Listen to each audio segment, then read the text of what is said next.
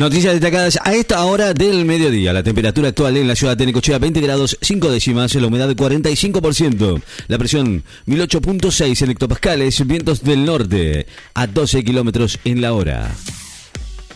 Boca quiere recuperar el liderazgo de la Liga Profesional de Fútbol. En su visita a Gimnasia, Boca va a intentar recuperar esta noche el liderazgo de la Liga Profesional de Fútbol cuando visite a Gimnasia y Esgrima de la Plata en el Bosque por la vigésima tercera fecha.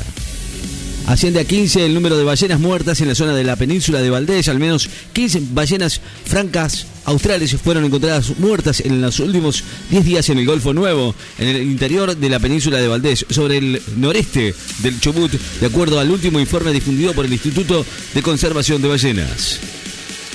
Rigen alertas amarillas por fuertes vientos, lluvias y nevadas para tres provincias. El Servicio Meteorológico Nacional emitió hoy alertas amarillas por lluvias para Misiones, vientos para Río Negro y por nevadas, lluvias y viento para Neuquén.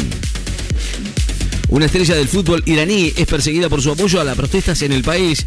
El exfutbolista iraní Ali Karimi, quien jugó en el Bayern Múnich y apodado el Maradona de Asia, es perseguido por la justicia de su país por su apoyo político público a las protestas que se iniciaron contra la muerte de Maya Jamini habilitaron la venta de pasajes en trenes de larga distancia para el mes de noviembre. Los pasajes de trenes de larga distancia para el mes de noviembre ya se encuentran disponibles para su compra, según se informó hoy desde la empresa estatal Trenes Argentinos. Ucrania asegura que recuperó 400 kilómetros cuadrados en la región de Gerson en menos de una semana.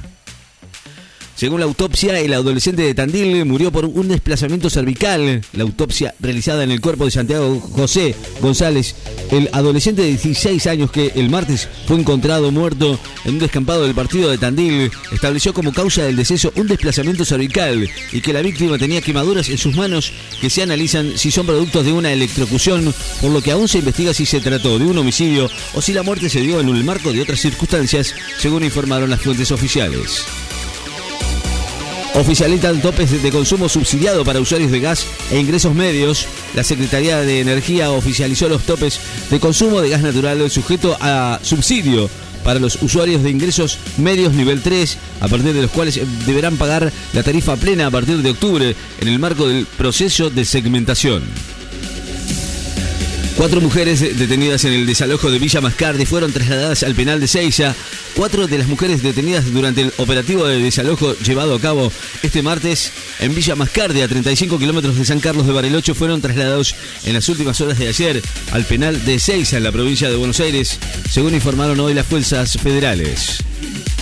Un ex policía ataca una guardería en Tailandia y mata a 35 personas, 24 de ellas niños. Un ex policía armado con una pistola y cuchillos mató hoy en Tailandia a 24 niños y niñas y 11 adultos en un ataque que comenzó en una guardería antes de asesinar a su familia y suicidarse.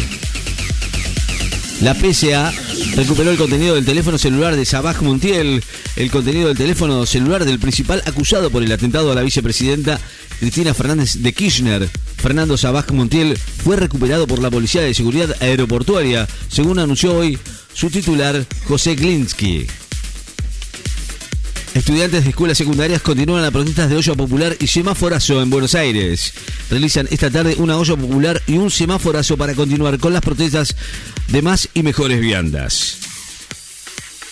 Presentan el Rally de Reconquista, octava fecha del Rally argentino, en la ciudad de Santa Ficina de Reconquista, en el marco de las festividades por los 150 años de su fundación. Será el escenario por la octava fecha del Rally argentino que se va a correr del 21 al 23 de octubre y que por primera vez se va a realizar en la región.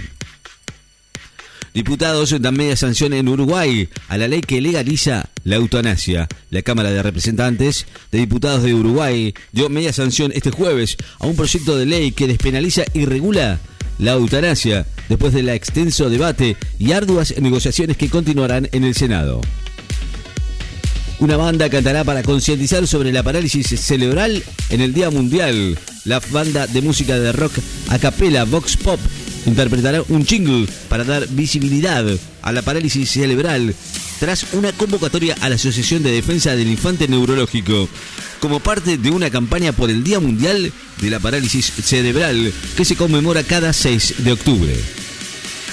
El Gran Premio Selección, una cita de honor en el hipódromo de Palermo argentino, se vestirá de gala el próximo sábado con la disputa del Gran Premio Selección, una prueba del grupo 1 sobre 2.000 metros de arena con nueve potrancas de 3 años en las gateras y un premio de 5 millones de pesos para la ganadora.